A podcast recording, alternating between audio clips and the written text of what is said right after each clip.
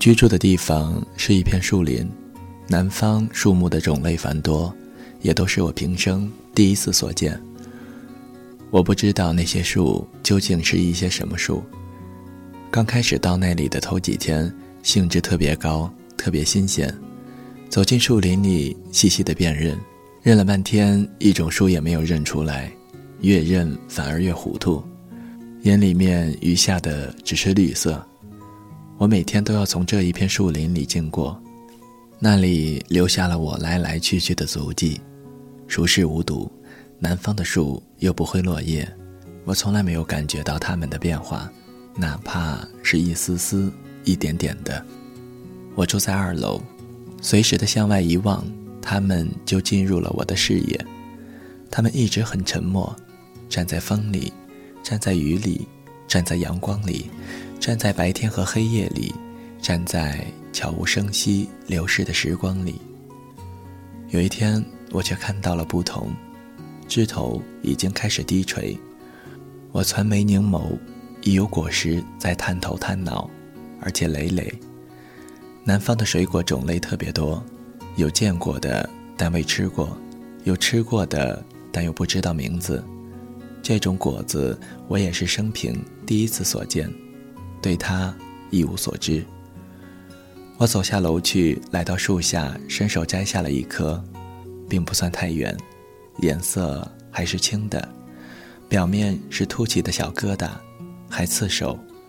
我轻轻地剥开，果肉是白色的，软的，那种白是一种素洁温润，那种软是一种怜香惜玉。能吃吗？好吃吗？我端详着它，它其实就是一种晶莹剔透的碧玉。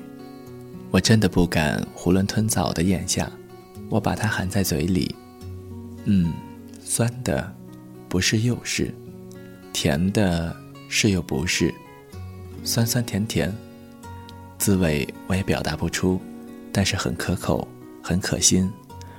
后来当地人告诉我，这就是荔枝，荔枝。就是一骑红尘妃子笑，无人知是荔枝来的荔枝。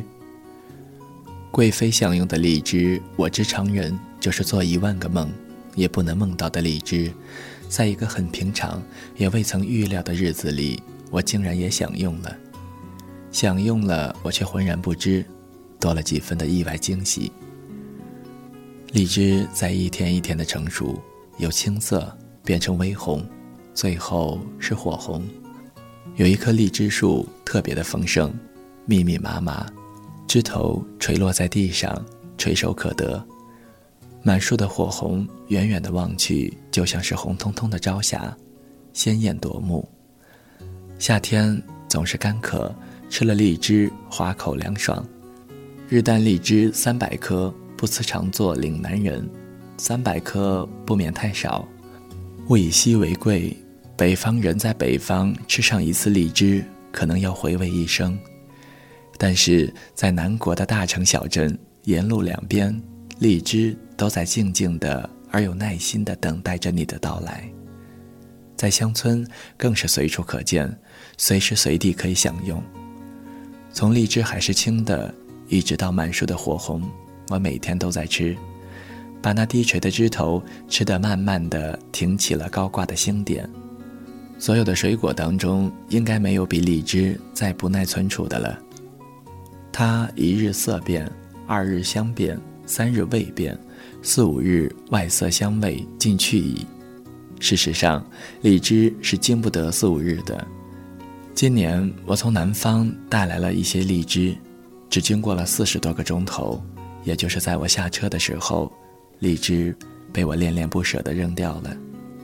荔枝吃的只是一个“鲜”字，当年杨贵妃吃的荔枝再新鲜，它也没有长在树上的新鲜。我想吃的时候，就走到树下，伸手即得，片刻入口。当地人和我一样，也是经常来光顾，挑挑拣拣的摘了一大捧，坐下来慢慢的吃，或是折了一只，一边吃着一边走。孩子们最精灵。他们的口味也最敏锐，荔枝树上最红、最大、味道最好的荔枝都挂在最高的枝头上。最高的枝头因为是最细的，成年人只能望眼欲穿，而小孩子们却是像猴子一样，敏捷轻松地攀援上去。那些荔枝都进了他们的口腹，把羡慕、嫉妒扔给了大人们。房东的女儿不小心跌了下来，胳膊折了，打了石膏绷带。问他疼不，他却说他是经不住那些荔枝的诱惑。当地的农人把成熟的荔枝折了下来，整整齐齐地摆放在竹篓里，挑着挑子游走于大街小巷。在玉林的火车站里，有一种独特的风景，很多的农民们挑着竹篓在等待上车，他们有的是要去远方，竹篓里是满满的荔枝。他们有的是从远方卖荔枝回来了，竹篓是空的。他们荡漾着自信淡然的阳光。多年来的在外漂泊，我也已经适应了孤独。我常常一个人独自来到荔枝树下，慢慢的、细细的品尝着荔枝。它的味道多变，荔枝离枝，离了枝，就应该成为成熟的果子。青色的荔枝偏于酸。但不干涩，甜也蕴含其中。微红的荔枝酸甜均衡，互为渗透；火红的荔枝偏于甜。雨天的荔枝分外清凉，晴日的荔枝分外甜蜜。早上的荔枝湿漉欲滴，晚上的荔枝光色清澈。最佳的荔枝是火红的时候刚离开枝头的那一刻。最次的荔枝是经过运输储藏，人们所食荔枝味道的不同，是人们所食荔枝的时间和状态的不同而已。就是人的心情不同的时候，荔枝的味道也是不相同的。快乐的时候吃荔枝，味道是幸福的；郁闷的时候吃荔枝，味道是黯然的。贵妃生于蜀，好食荔枝。贵妃，她少年的时候应该不是贵妃吧，只是一个小小的村姑。她的家乡有荔枝，说不定她的家里就有。那些她的乡人就被荔枝的味道征服，何况小小的村姑自幼就没有离开过荔枝。荔枝滋养着她的性情，每到六月的时候，她就像现在的我一样，站在荔枝树下，看看哪一个大，哪一个红了。伸手摘下来，轻轻地拨开，凝脂微微的抖动，不忍张口。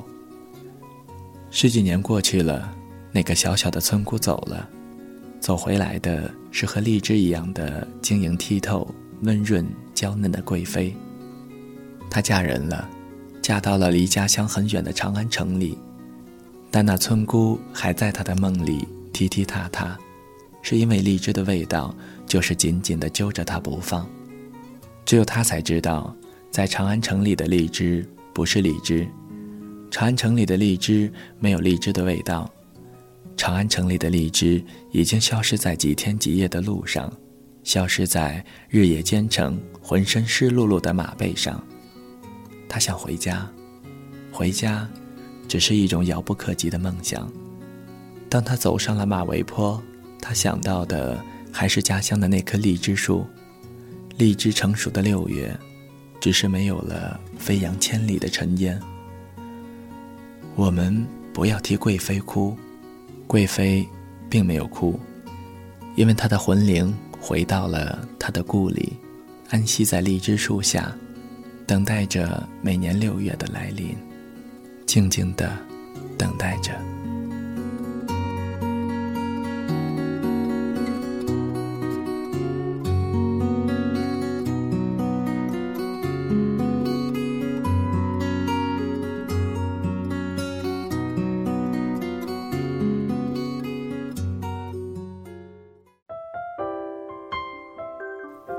谁的声音清唱婉转流年？